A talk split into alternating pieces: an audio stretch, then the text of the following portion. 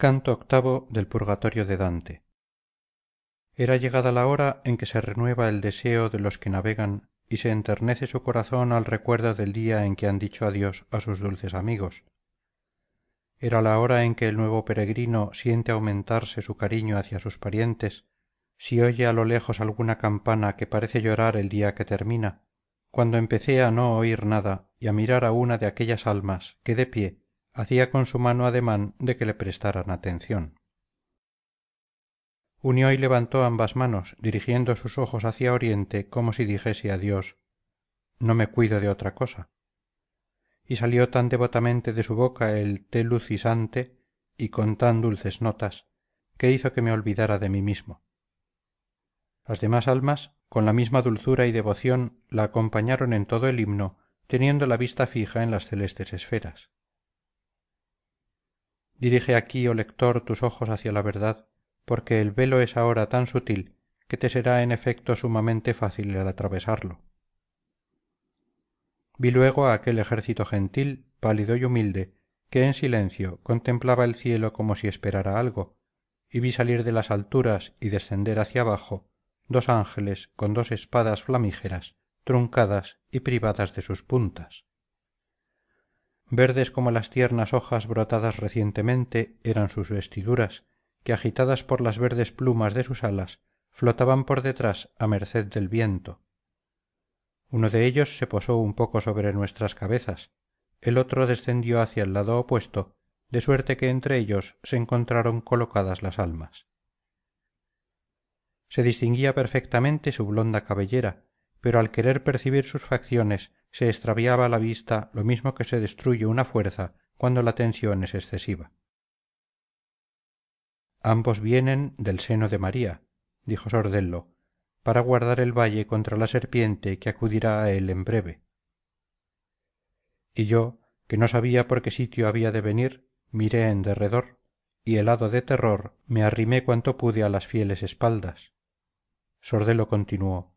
Ahora descendamos hacia donde están esas grandes sombras y hablaremos con ellas. Les será muy grato veros. Sólo había descendido tres pasos según creo cuando ya me encontré abajo y vi una que me miraba como si hubiera querido reconocerme. El aire iba ya oscureciéndose pero no tanto que entre sus ojos y los míos no se dejase ver lo que antes me ocultaba. Vino hacia mí y yo me adelanté hacia ella noble juez oh nino con cuánto placer vi que no estabas entre los condenados. No hubo amistoso saludo que no nos dirigiésemos. Después me preguntó cuánto tiempo hace que has llegado al pie de este monte a través de las lejanas aguas ah le dije esta mañana he llegado por el camino triste y estoy aún en la primera vida aunque al hacer este viaje voy buscando con afán la otra apenas oyeron mi respuesta cuando sordello y él retrocedieron como hombres poseídos de un repentino espanto.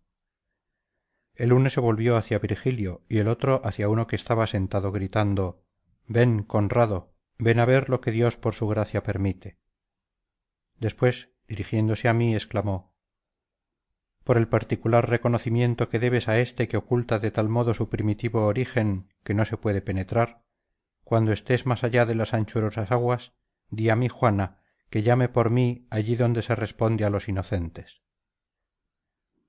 No creo que su madre me ame ya puesto que ha dejado las blancas tocas que la desventurada debe echar de menos algún día. Por ella se comprende fácilmente cuánto dura en una mujer el fuego del amor si el ojo o el mismo tacto no lo alimenta. La víbora que campea en las armas de los milaneses no le proporcionará tan hermosa sepultura como se la hubiera proporcionado el gallo de gallura. Así decía y en todo su aspecto se veía impreso el sello de aquel recto celo que arde con mesura en el corazón. Mis ojos se dirigían ávidos hacia la parte del cielo donde son más lentas las estrellas como las partes de la rueda más próximas al eje.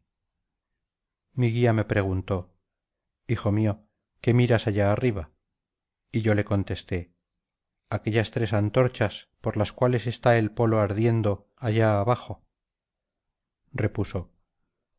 Las cuatro brillantes estrellas que viste esta mañana han descendido desde allí y ésas han subido donde estaban aquéllas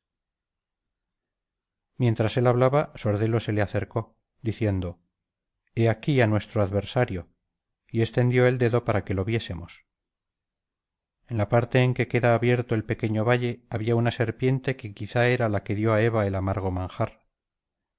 Se adelantaba el maligno reptil por entre la hierba y las flores volviendo de vez en cuando la cabeza y lamiéndose el lomo como un animal que se alisa la piel.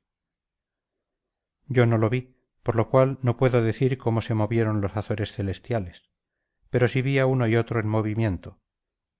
Sintiendo que sus verdes alas hendían el aire huyó la serpiente y los ángeles se volvieron a su puesto con vuelo igual. La sombra que se acercó al juez cuando éste la llamó no dejó un momento de mirarme durante todo aquel asalto. Que la antorcha que te conduce hacia arriba encuentre en tu voluntad tanta cera como se necesita para llegar al sumo esmalte empezó a decir.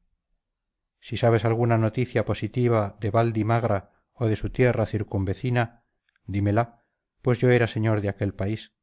Fui llamado conrado malaspina no el antiguo sino un descendiente suyo y tuve para con los míos un amor que se purifica aquí.